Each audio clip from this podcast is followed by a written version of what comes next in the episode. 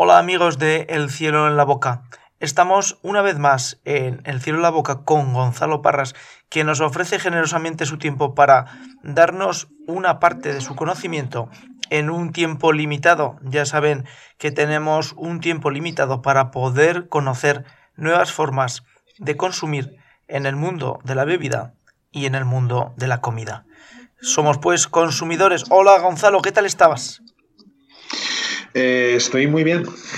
estoy muy bien. La verdad que todo muy bien y con ganas de volver a hablar contigo un ratito y pasar un, momento divertido. Pues eh, hoy vamos a intentar eh, introducirnos en el mundo del café, aunque el café es el producto más consumido detrás del té en las zonas anglosajonas y el café como primera bebida caliente dentro del mundo de la mañana y de la oficina, pero el café está moviéndose mucho.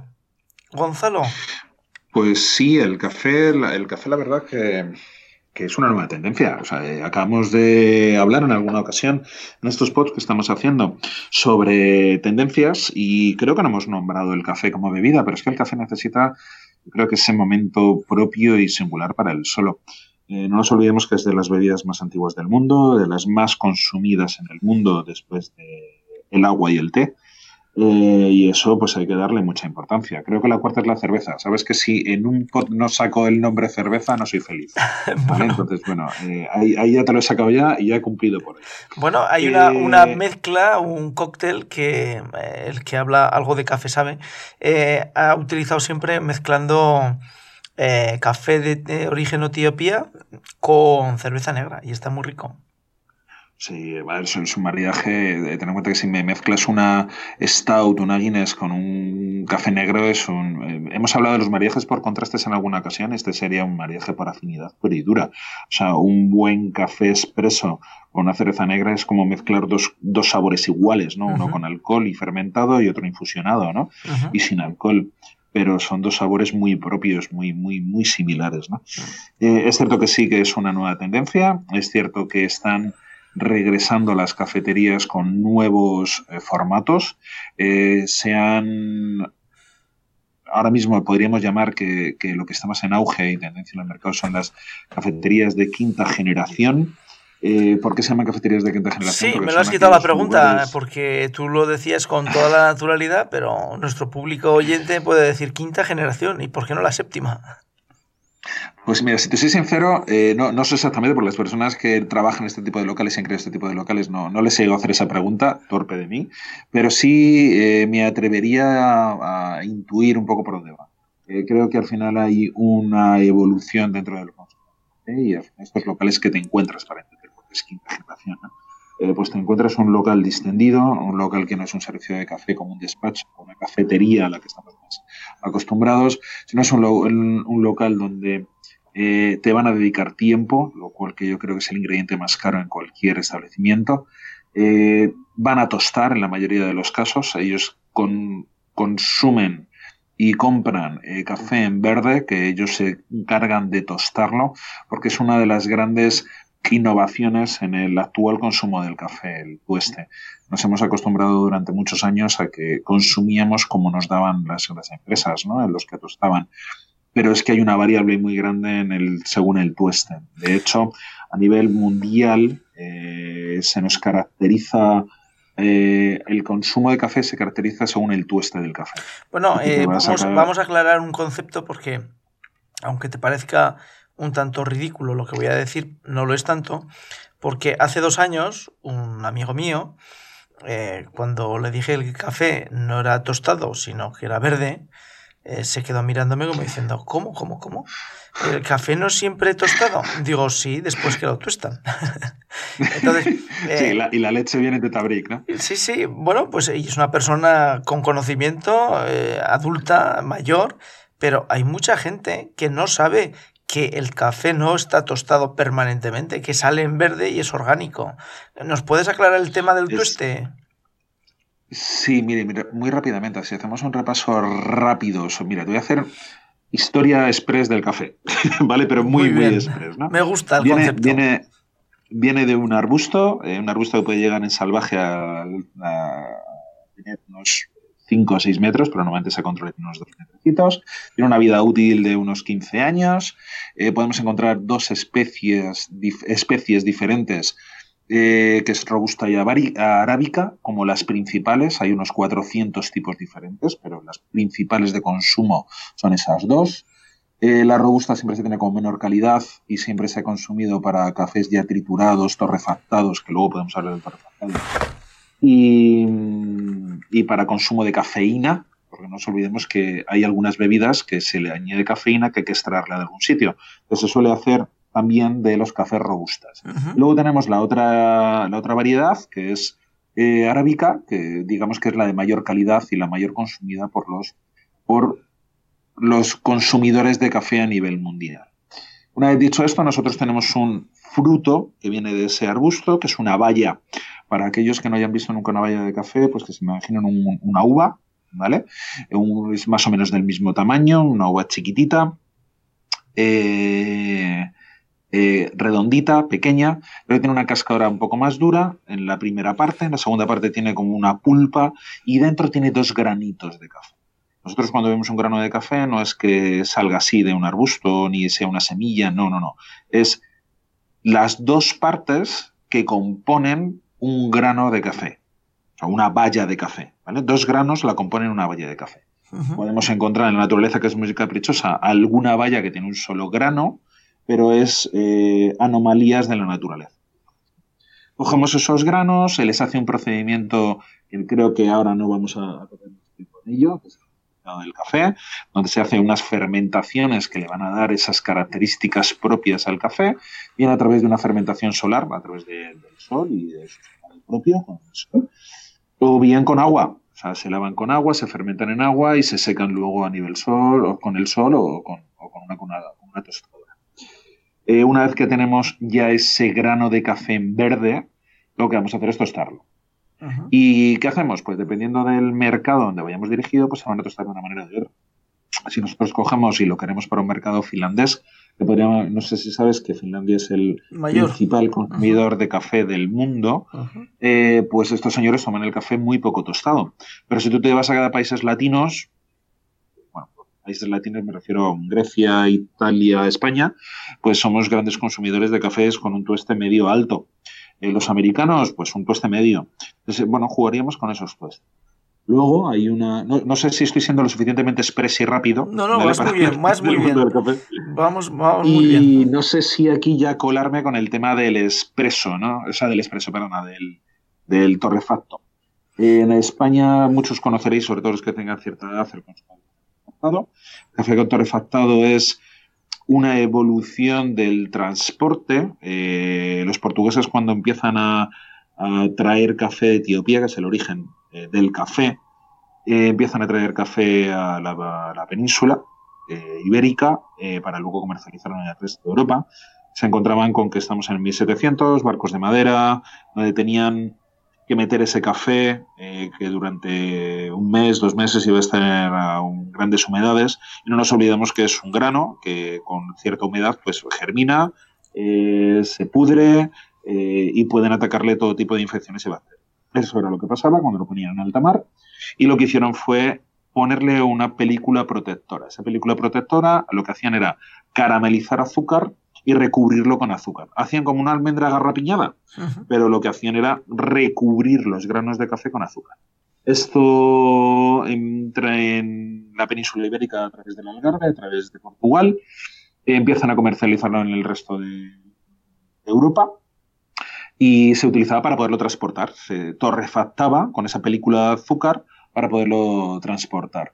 Claro, ¿qué es lo que pasa cuando eh, ya no hay barcos de madera, cuando esto ya se mejora y empieza a haber un conocimiento más sobre el café, ya no se mete en aquellas eh, despensas de los barcos, en la parte baja de los barcos que merecen, arriba para que haya cierta aireación, se conocen las propiedades eh, hidro, higros. Eso significa que adquiere, gran, absorbe todos los aromas que hay a su alrededor. cuando conoces todo esto, lo que se hace es que se puede transportar el café en verde. Y países como Italia, países como Holanda se empiezan a transportar ya sus de otros orígenes que no son a través de Portugal y empiezan a encontrarse que el único sitio donde se consume el café torrefactado es en España y Portugal. De hecho, en la actualidad está prohibido el consumo de café torrefacto en todos los países del mundo, exceptuando España y Portugal. Allí aprovecho, allí aprovecho para hacer un corte y nos volvemos a incidir porque era una breve historia del café que lo ha conseguido, señores, lo ha conseguido. ya me con la última parte. Eh, para hablar de lo importante que es el tueste del café y por qué es tendencia el que en el mismo establecimiento se tueste el café. Eh, es, evidente que al final cuando un tostador en origen, eh, bueno, en origen, cuando me refiero a origen es en España hay muchos tostadores de café que traen el café en verde de otros países, ¿bien? Ellos cuando lo traen, lo traen en verde, lo tuestan aquí y tiene que haber un tiempo de consumo desde que lo has tostado hasta que consumes ese café. Una maduración, una, eh, aceptación de los aromas por parte del propio grano, etc. Eh, lo que marcan las nuevas tendencias es que en cuanto menos tiempo pase desde que lo tuestas hasta que lo consumes, es más, conserva más propiedades.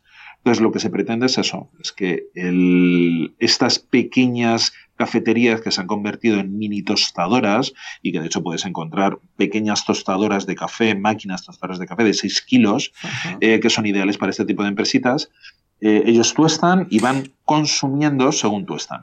En Londres, en la parte del Soho Alto, está lleno de cafeterías donde puedes encontrar el aroma del tueste casi casi en la calle. Sí, de hecho yo recuerdo hace ya muchos años, eh, te puedo decir 20, 20 y tantos años, una empresa en, lo diré, en Estados Unidos, en Times Square, en montar una cafetería. No recuerdo si era una Starbucks o qué era, pero no me extrañaría que lo fuera. Eh, montaron una, una tobera de humos que salía directamente a la calle, donde proporcionaban constantemente aroma a café. Aumentaron sus ventas en un 300%, porque inundaron Times Square de aroma a café. El aroma del café es riquísimo. ¿Y en qué medida esa tendencia de ofrecer un café recién tostado es una tendencia de esa quinta generación? A ver, no es exactamente que sea un café de 300 tostado, no tuestas y haces. Lo que haces, tuestas, reposas, dejas que ese café eh, tenga un poco su, su, eh, madure, digamos, eh, con el tostado y luego ya consumes. Pero no vas a dejar que se envejezca.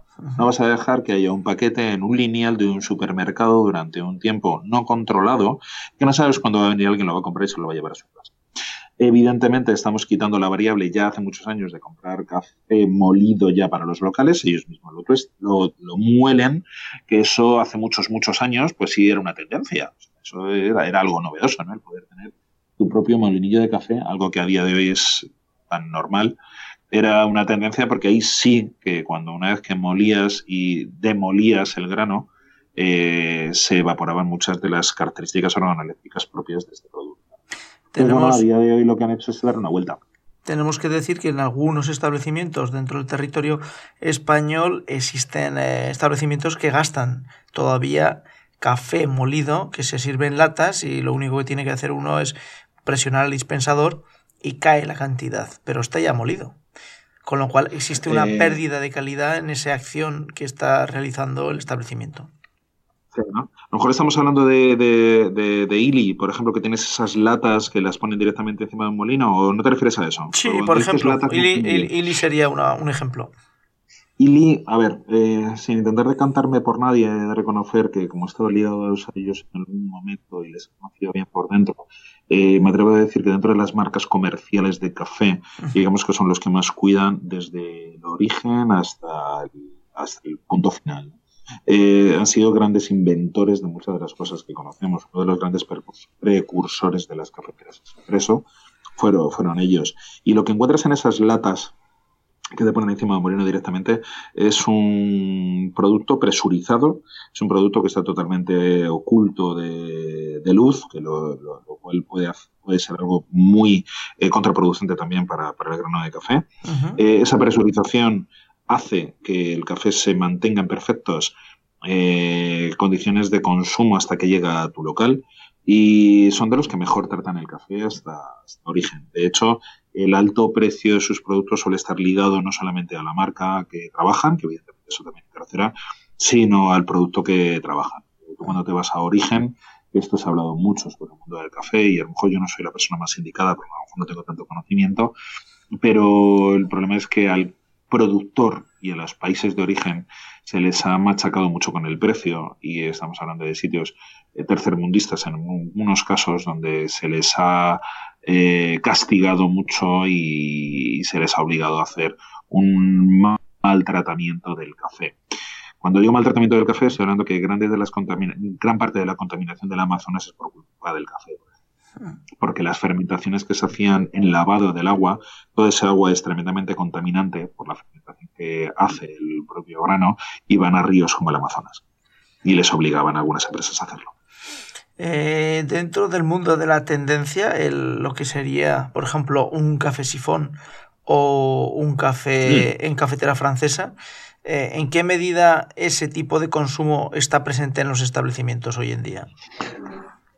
Mira, como diría que me alegro que me hagas esta pregunta. ¿no? Eh, hemos hablado un poco de los establecimientos de quinta generación, pues una de sus diferenciaciones es que pueden llegar a tostar el café y además su gran diferenciación es que tratan el café de manera diferente. Eh, ahí estaríamos hablando, en la pregunta que me has hecho, de las diferentes extracciones del café, además de una cafetera expreso. Eh, para los que a lo mejor no entendemos mucho de café, porque entiendo que me queda mucho para aprender todavía, eh, pues nos podemos decantar más por una por otra. Y a lo mejor el consumidor de pie decide un café expreso porque es a lo que está acostumbrado, a lo que su paladar se ha hecho, y eh, tira más por esos cafés sobreextraídos con una presión muy alta y con una crema maravillosa. Que muchas veces se ha creído que el café torrefacto que hablábamos antes, lo bueno que tenía es que hacía crema, luego se descubrió que era la presión la que pero esos cafés amargos, duros, con esos cafés picolinos italianos, ¿no? Con una concentración en sabores muy alta, no digo cafeína, sino sabores, pues es un poco lo que buscamos. Pero estos establecimientos se han decantado por infusionar de otra manera. Estabas diciendo, por ejemplo, la cafetera francesa. Eh, te voy a nombrar varias, si te parece, y te doy un poco peculiaridades de algunas. Cafetera francesa, no sé si conocéis esa cafetera un poco de, de émbolo que tiene como un pequeño filtro donde tú echas el agua eh, la infusionas con el café a una molienda media eh, y lo, presionas y haces una infusión rápida. No nos olvidemos que igual que en el mundo del té, el tiempo de infusión es muy importante, igual. Si nos vamos a mm, otro tipo de cafeteras, como podría ser la cafetera italiana, tan conocida y amada por todos, porque la hemos visto en las escuelas casi siempre, eh, pues ahí a día de hoy por fin se está empezando a hacer un uso correcto de esa cafetera, porque ahí se maltrata mucho el café porque se retuesta. cuando lo ponías, yo recuerdo a mi madre poner eh, la cafetera italiana, eh, o cuando pone la cafetera italiana en el fuego, porque no la hace en vitro, la hace en el fuego, y lo pone a todo lo que dé, y hasta que no la cafetera no, no, casi no se cae de la cocina dando botes porque hasta que no sale la última gota de agua porque hijo el agua no se puede quedar ahí porque es dinero. Hombre vienen de otra generación han pasado los pobres casi han pasado han terminado de pasar una guerra. Entonces lo entiendes todo no pero cuando le coges le haces un café delante de ella y dice ah pues esto sabe diferente cambiando dos cositas no pues teniendo en cuenta la temperatura no extrayendo todo el agua no quemando el café molido que ya tienes dentro pues todas esas cosas y te lo van a hacer muy bien este tipo de cafeterías. Eh, otro de los, de los sistemas de extracción más conocidos, pues es esas cafeteras de filtro eh, mal llamadas melitas, porque melitas es una marca, ¿no? Pero esas cafeteras de filtro que ahora se han puesto muy de moda a través de los V60. Eh, los V60 al final son unos portafiltros donde hay un papel de celulosa. Ese papel de celulosa, eh, en muchas ocasiones la gente lo trata sin ningún tipo de lavado y hay que tener, eso ya lo digo para todos aquellos que están escuchando, lavarlos, esos filtros se coge, se les echa un poquito de agua, lo pones en el portafiltros o en el, en el el dosificador que vayas a poner el, filtro de papel de celulosa, le echas un poquito de agua limpia primero, lo, lo, lavas y ese agua vas a ver que es un agua amarillenta. Os invito a probarla ese agua, no pasa nada, no va a pasar nada, es celulosa, la podéis probar, pero vais a, vais a ver que sabe a cartón, sabe a papel. Entonces, si yo cojo y no lo lavo previamente, elimino esas pequeñas impurezas y ese sabor y se lo dejo al café, ¿a qué me va a saber el café? Cartón. A cartón. Entonces, bueno, Todas estas cositas y muchísimas, muchísimas más nos las van a hacer eh, ver en este tipo de sitios. Pero eh, yo, yo, sigo, ¿eh? tú me cortas cuando quieras, pero hay unas tendencias muy, muy actuales eh, que ya conoceréis, se llaman los cafés en frío, los cold brew, no sé si te suenan. Sí, sí, he consumido cold brew, he consumido. Pues ahora están muy de moda el hacer esas infusiones lentas, esas infusiones en frío, que no es más que coger eh, por un sistema de goteo y hacer esa infusión en vez de en caliente de 3-4 minutos, como podría ser en una cafetera francesa. Eh, haces una infusión pues de una hora, dos horas, donde el café va poco a poco goteando y a una temperatura pues de 0 a 2 grados, ¿no? Porque lo haces con hielo, con hielo y agua. Un agua muy fría, muy fría, y, va goteando. ¿Y qué haces con eso? Pues extraer características diferentes del café. Salen cafés mucho más vegetales. Sale eh, más contenido en cafeína, porque no nos olvidemos que la cafeína es hidrosoluble y eso lo que hace es extraer café, cafeína, ¿vale? Más contenido en cafeína. Pues bueno, eh, con eso lo que hacen es hacer extracciones diferentes y, aportar algo diferente al, público. Pues no solamente es llegar, oye, ponme un café y con tu cafetera expreso un café, sino aquí en un ratito he nombrado tres o cuatro de las diferentes extracciones que con un mismo tipo de café vamos a conseguir diferentes eh, resultados. Eh, yo me resisto a no preguntarte, y luego tú me contestas con toda la libertad como siempre haces. Eh, todo el tema del mundo de la cápsula del café, ¿qué es lo que crees que aporta al mundo del café? No me puedo negar a responderte nada, ¿no? No me dejas. Sí, sí, puedes, puedes, en libertad. No, no lo, no lo, voy a hacer, no me voy a negar, pero es cierto, como ya bien sabes, que es un tema controvertido. Eh, porque yo te voy a reconocer una cosa han conseguido, y no sé si podemos poner marcas o todo el mundo ya nos imaginamos la marca que está detrás de esa Podemos ponerla porque no ponerla sería como no hablar de la cola y la Coca-Cola. sí, efectivamente. ¿no? Eh, Nespresso. ¿Nespresso qué ha conseguido? ¿Tiene cafés de calidad? Hombre, yo desde el momento que me compro un café, me gusta y me gusta su sabor y me lo compro para casa. Incluso es más, me compro la máquina para poder hacerlo eh, pues sí, tiene calidad, ¿no? yo como usuario estoy probando un producto que me gusta y que tiene un resultado final correcto y válido. Hasta ahí, bien. ¿Qué han conseguido los señores de Nespresso? No sé si es Nespresso o Josh Clooney, no sé cuál de los dos, pero han conseguido popularizar una bebida. Me estás diciendo popularizar el café, este tío está tonto. el café ya era popular, pero sí lo han hecho doméstico, sí lo han hecho eh, que siempre sea igual. Han conseguido que siempre, siempre, siempre, cuando tú le das al botón te va a salir el mismo café, lo cual no consigues en muchos bares. Y es genial. Tú vas a un bar y normalmente somos animales de costumbres y en España se desayuna mucho en los bares y tienes tu bar de referencia que llegas, está Paco eh, y Paco ya ni te pregunta, Paco te pone tu café. Y te gusta el café que hace Paco, porque Paco cuando libra le sustituye Manolo, pues es que Manolo no lo hace igual. Y si ves que está Manolo, te vas al bar de enfrente, que hay otro señor, ya no sé qué nombre ponerle, que te lo hace más parecido a Paco. Eh, con Expreso, o con las cápsulas, lo que hemos conseguido es que haga quien lo haga, siempre va a salir igual. Pero es que han conseguido otra cosa.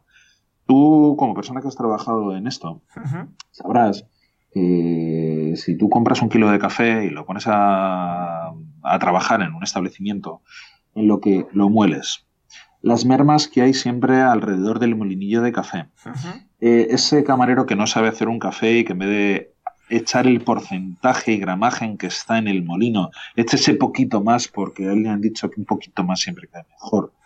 Que eso es para matar a más de uno que diga esas cosas. Con perdón, ¿eh? sí, sí, sí, eh, al final, eh, hay mucha merma en el café, aunque sea un café, aunque sea un producto en el cual en hostelería siempre se ha dicho que se le saca mucha rentabilidad, pero no hay por qué desperdiciarlo.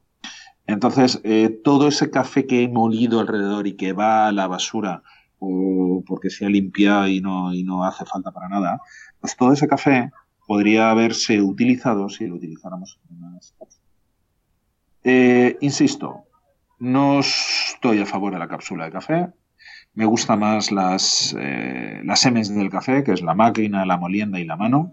Eh, soy de los que le gusta molerse su propio café con la molienda que yo quiero y con la temperatura y hacerlo con la temperatura que yo quiera.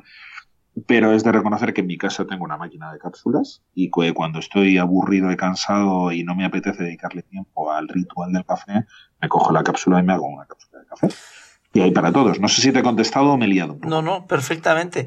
Y te traigo la última pregunta porque tenemos que ir terminando nuestro episodio de hoy sobre el mundo del café y tendencias en el mundo del café. Eh, ¿Cómo podrías explicar que en un restaurante estrella Michelin, ponemos una solo, no vamos a, no vamos a obligar a la, a la, respuesta dos, eh, sirvan un horror de café? Uf, la, mira, la pregunta más fácil es, lo tendría que probar para decirte, eso es un horror. No lo sé. Eh, entiendo que cuando me dices eso es que eres una persona con mucho criterio y sé que lo habrás probado y seguro que te has sí, por, por, desgracia, por, desgracia, por desgracia es así. Es decir, eh, asistes a una degustación de menú de una estrella Michelin y no en uno, en varios. Y cuando llegas al momento del postre, el postre impresionante, exquisito, delicioso, y lo acompañas con un cortado o con uno solo, y parece que el pobre café es el hermano pobre, pero vamos, adoptado de pues toda la, mesa.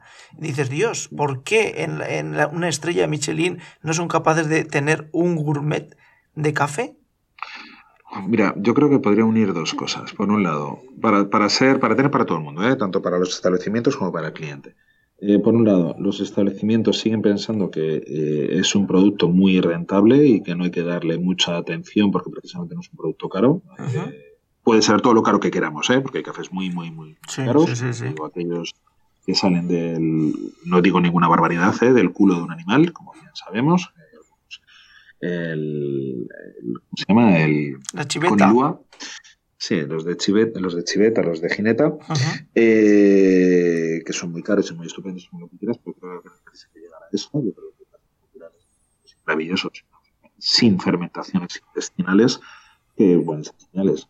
Eh, pero claro, coges y como no te como, como salen económicos, pues no te interesa. Ah. Pero yo lo último que he visto eh, en un establecimiento de una estrella Michelin es he pedido un café y lo que me han traído es un café de Nespresso. Porque fui al baño y vi la máquina. ¿Es malo? No, no, no es malo. Es que con el mismo razonamiento que te he dado antes, es un café correcto y es un café que saben que independientemente de quién lo haga de su establecimiento, siempre, siempre, siempre va a salir igual. Entonces, bueno, tiran por ahí. No me parece mala fórmula, por muy estrella Michelin que sea. No me parece mala fórmula. Pero luego, ¿qué es lo que pasa?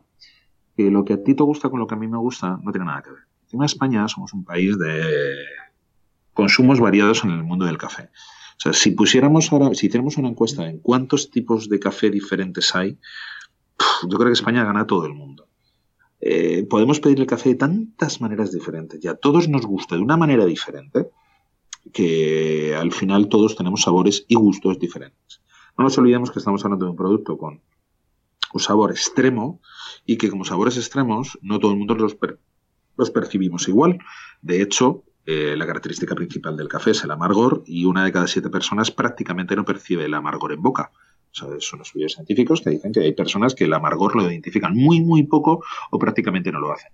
¿Qué va a suceder cuando esa persona que no identifica el amargor igual que yo y estamos en un restaurante tomando un café juntos y le pongan un café sobreextraído, amargo, áspero, quemado? Él no lo va a percibir y yo sí.